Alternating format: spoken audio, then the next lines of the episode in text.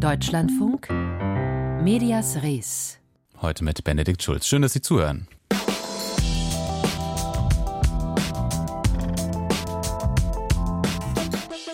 Und wir reden heute über einen Paragraphen, einen, der im Strafgesetzbuch steht, Nummer 353d, um ganz genau zu sein. Der verbietet es, bei Androhung von Freiheitsstrafe oder Geldstrafe Dokumente zu veröffentlichen aus Gerichtsverfahren, die noch nicht beendet sind.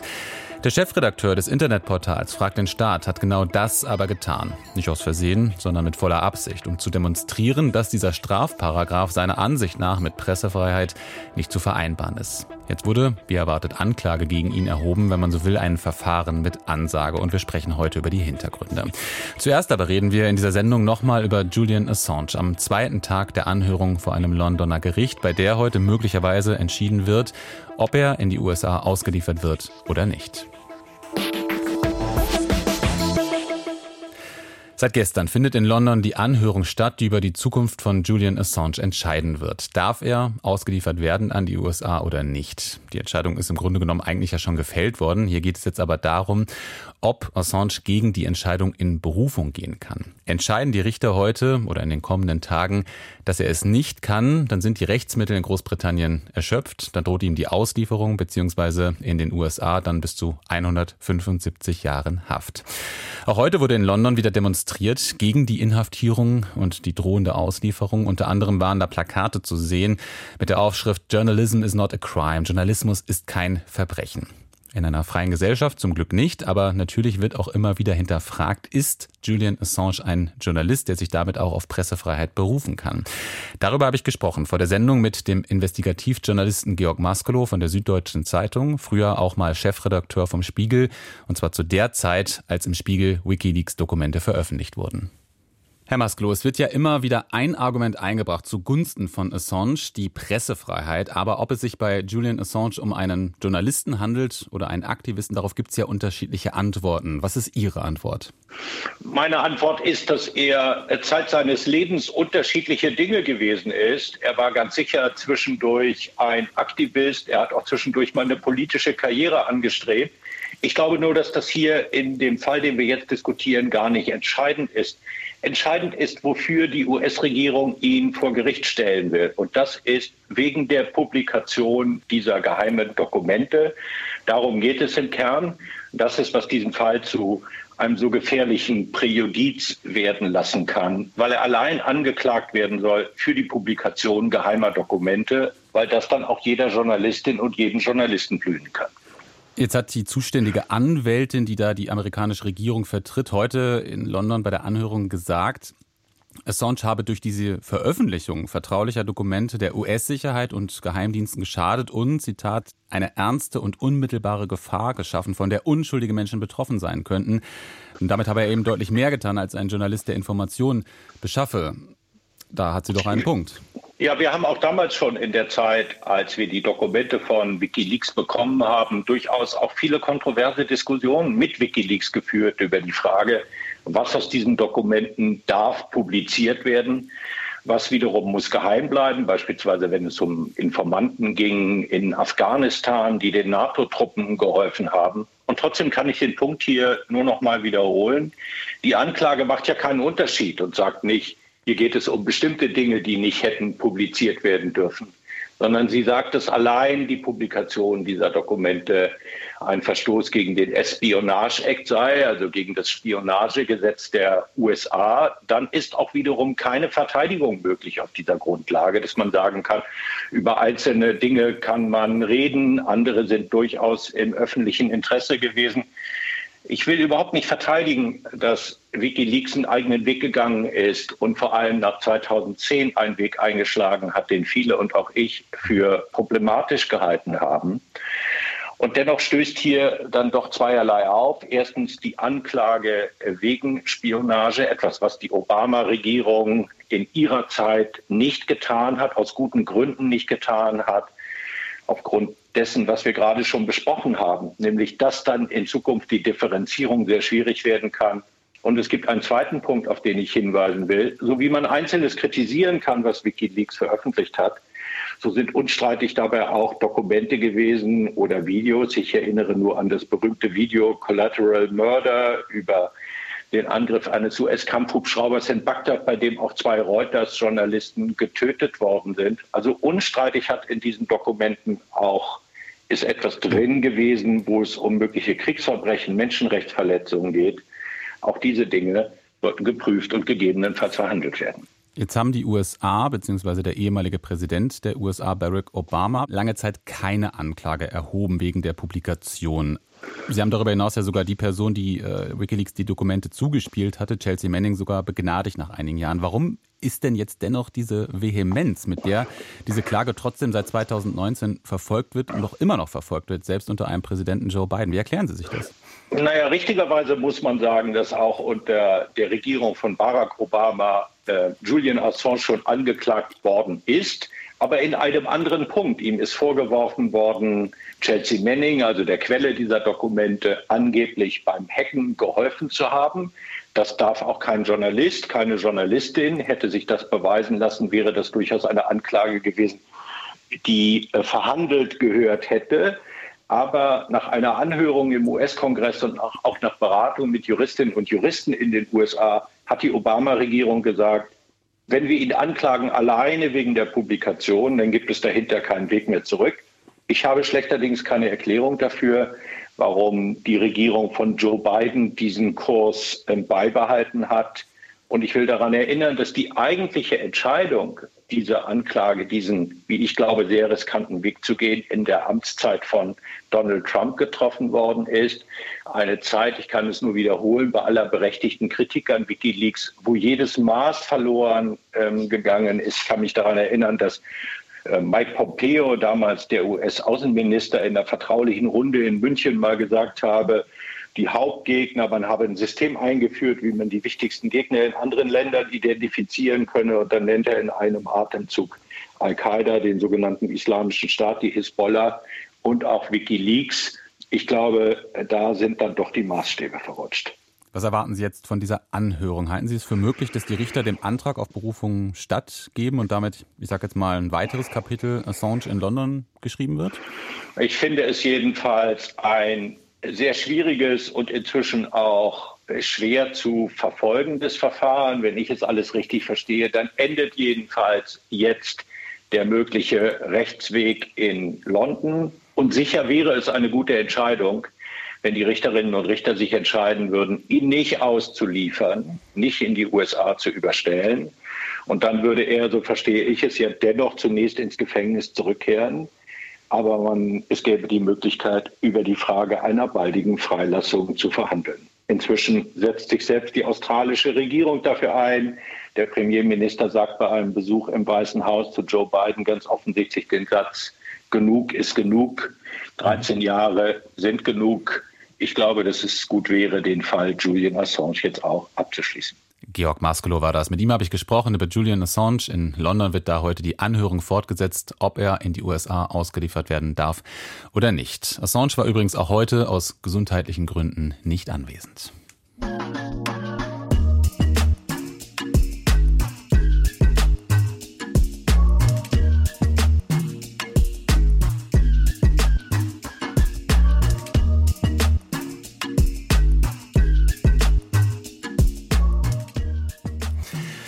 Kein Krieg, nein, eine militärische Spezialoperation ist das, was Russland seit bald zwei Jahren in der Ukraine durchführt. Und wer in Russland etwas anderes sagt, oder besser gesagt, wer die Tatsache benennt, dass es sich um einen Krieg, um einen Angriffskrieg handelt, der macht sich strafbar. Das ist Gesetz im Land. Gesetze sind das eine, wichtiger aber war vielleicht schon immer oder ist immer noch, Kriegstrommeln. In diesem Fall mediale Propaganda, die nicht zuletzt im russischen Fernsehen die Bevölkerung auf Staatslinie bringen soll. Mit welchen Narrativen das passiert, das hat Björn Blaschke analysiert.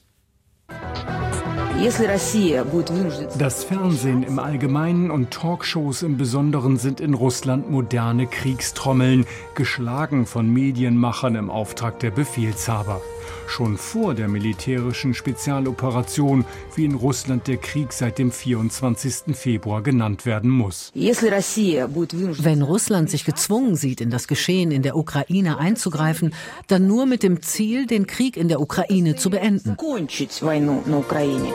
Russische Soldaten hatten 2014 die Krim besetzt. Von Moskau unterstützte Separatisten die Volksrepubliken Donetsk und Luhansk ausgerufen. Das hatte die Regierung in Kiew nicht geduldet. Es war zu Kämpfen gekommen. Tausende Zivilisten starben dort. Tausenden von Kindern wurden Arme und Beine abgerissen. Tausende Kinder werden in kleinen Särgen begraben. Der Schutz von russischstämmigen Ukrainern vor Völkermord ein von Moskau verbreiteter Grund für die militärische Spezialoperation seit zwei Jahren. Sollen wir warten, bis es Konzentrationslager gibt, dass sie ihre Bevölkerung mit Gas vergiften? Auf was warten wir? Weitere Gründe, eine von der Ukraine angestrebte Mitgliedschaft in der NATO, die Russland umzingeln wollte, und Kiews angebliches Streben nach Atomwaffen. Sie begannen auch mit der praktischen Umsetzung der Pläne für einen NATO-Beitritt. Der Oberbefehlshaber der Russischen Föderation, Präsident Wladimir Putin, hat den Kern des Problems sehr klar und deutlich formuliert. Darüber hinaus erklärten die Kiewer Behörden ihre Absicht, eigene Atomwaffen und Trägersysteme zu entwickeln. Das war eine echte Bedrohung. Die militärische Sonderoperation Notwehr Russlands sozusagen. Doch die Kriegstrommel tönt auch noch für einen anderen Kampf, den gegen den Nazismus. Moskau wolle die Ukraine von einem Nazi-Regime befreien. Heute ist der Tag, an dem eine gerechte Operation zur Entnazifizierung der Ukraine begann. Россия, Russland im Kampf für die Freiheit der Welt. Нацизма. Неонацизма. Неонацисты. Неонацистов. Нацистского режима. Неонацисты. Мирная жизнь. Der Takt der Kriegstrommeln hat sich in den zurückliegenden zwei Jahren kaum verändert. Aber die Schläge halten lauter. Passend zur Dauerschleife Neonazismus, Deutschland liefere Panzer, deren Läufe würden, wie schon früher einmal, auf Russland gerichtet. Es gibt keine deutschen Politiker mehr, die sich für ihre Geschichte schämen. Scholz ist ein käuflicher Nazi-Bold. Deutschland hat seine historische Schuld vergessen. Das bedeutet, dass Deutschland besiegt werden muss. Und die Töne aus Moskau wurden schriller. Wir wussten schon zu Sowjetzeiten, dass wenn wir eine thermonukleare Explosion auslösen, hunderte von Kilometern entfernt über Sibirien, dann würde auf der Erde nichts passieren. Kein nuklearer Winter. Aber die westliche Technik ginge kaputt. Alles Digitale fiele aus, alle Satelliten. Wir würden ins Jahr 1993 zurückfallen. Mediale Propaganda als moderne Kriegstrommeln. Das war eine Einschätzung von Björn Blaschke.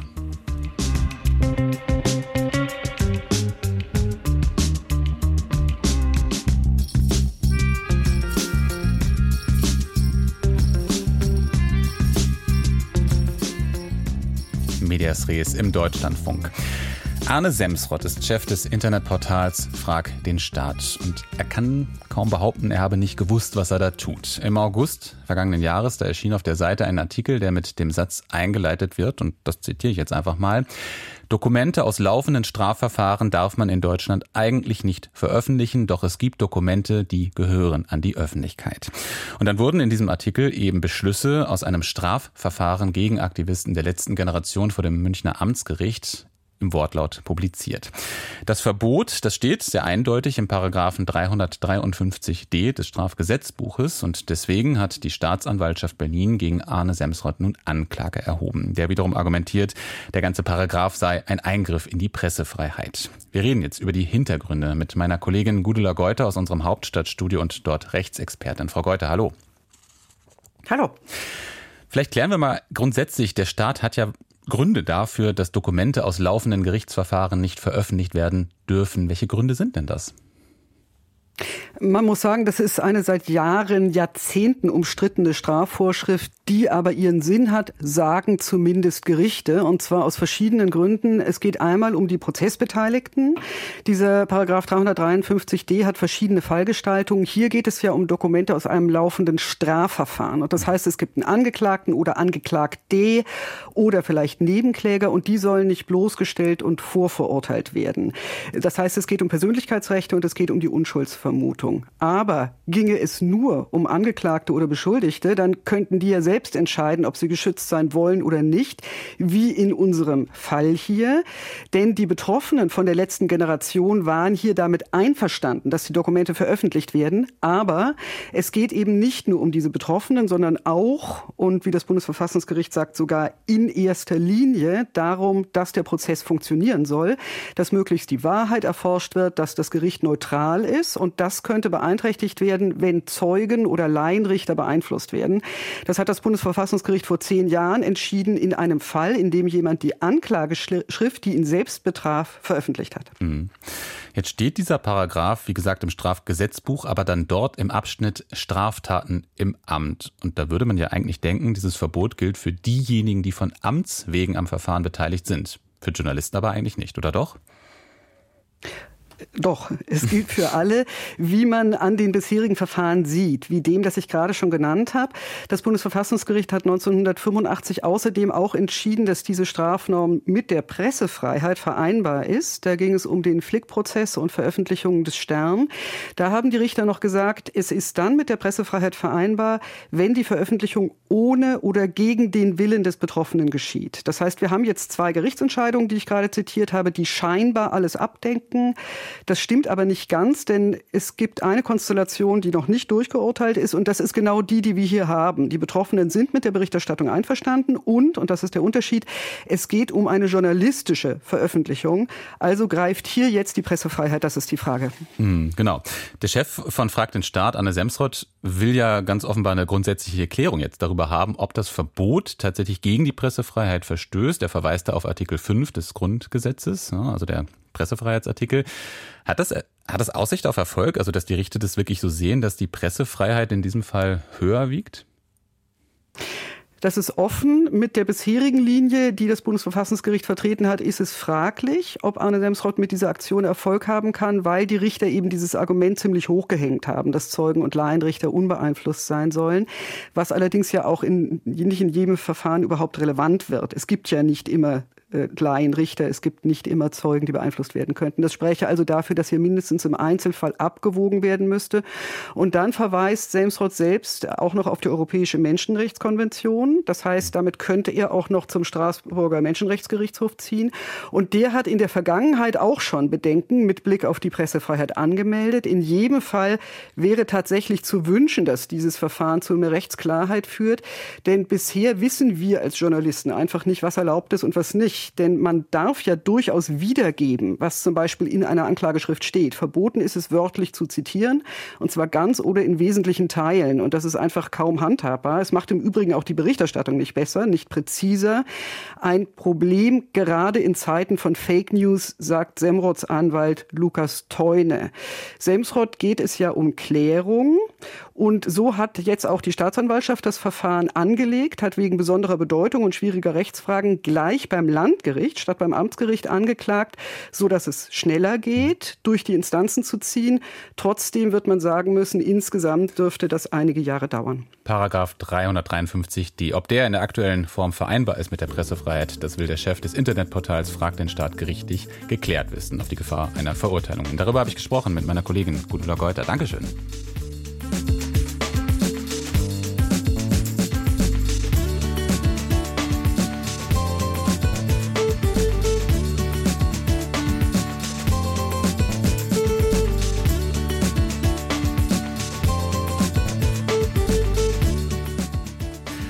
An diesem Freitag wird eine Entscheidung veröffentlicht in Sachen Rundfunkbeitrag. Und was auf jeden Fall jetzt schon klar ist, die Debatte über die Finanzierung des öffentlich-rechtlichen Rundfunks ist am Freitag sicher nicht beendet, sondern wird wahrscheinlich erst richtig an Fahrt aufnehmen.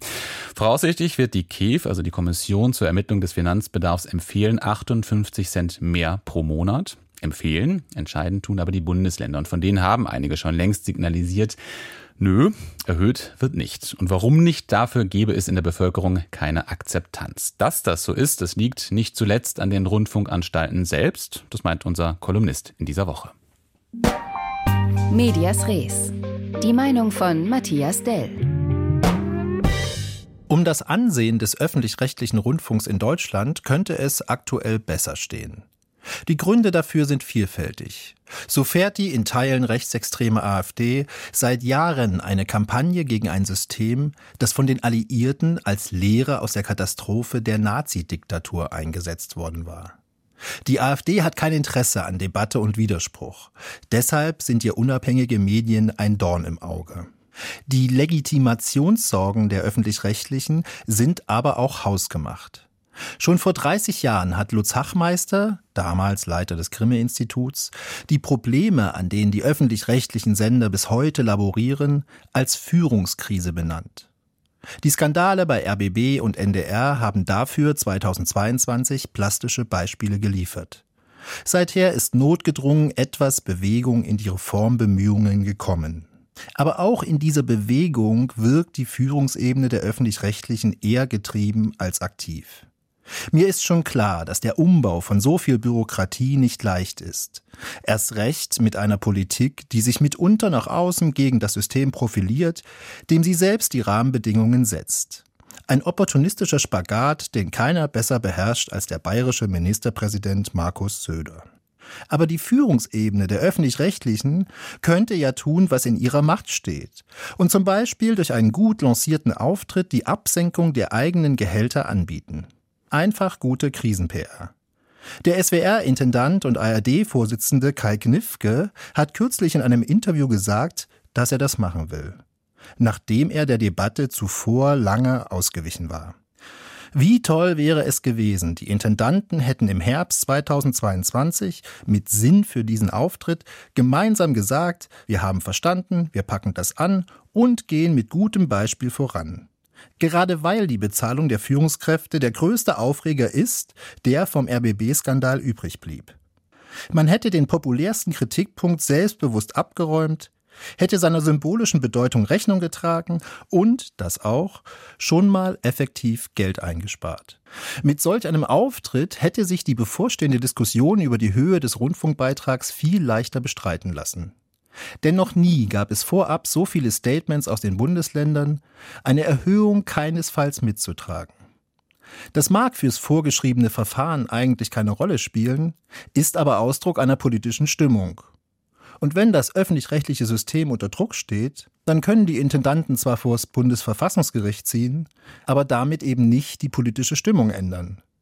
Damit werben sie nicht für das, was am öffentlich-rechtlichen System wichtig und großartig ist. Im April letzten Jahres haben Ilja Braun und Heiko Hilker in der Süddeutschen Zeitung einen Fünf-Punkte-Plan durchgerechnet, mit dem sich der Rundfunkbeitrag sofort auf 15 Euro senken ließe. Darin ging es auch um Gehälter und Altersversorgung der oberen Führungsebenen, aber nicht nur. Und selbst wenn nicht alle fünf Punkte umsetzbar gewesen wären, was wäre das für ein mächtiges Zeichen gewesen, wenn die Intendanten von sich aus schnell darauf gedrängt hätten, solche Möglichkeiten zur Senkung des Beitrags mit der Politik zu diskutieren und anzugehen. Am Freitag wird nun die zuständige Kommission die finale Empfehlung zur Höhe des künftigen Beitrags vorstellen. Es wird eine Diskussion geben. Und die Führungskräfte in den Anstalten könnten auch dann noch mutig und selbstbewusst Signale des Verstandenhabens aussenden, um die Leute wieder für den öffentlich-rechtlichen Rundfunk zu gewinnen und seinem Ansehen Respekt zu verschaffen. Die Medias Res Kolumne diese Woche von Matthias Dell. Und das war's für heute mit Medias Res. Hier gibt's gleich die Nachrichten und dann im Anschluss wie immer den Büchermarkt. Den moderiert heute Sigrid Brinkmann. Danke fürs Zuhören im Namen des Teams von Medias Res. Ich bin Benedikt Schulz und ich sage Tschüss, machen Sie's gut.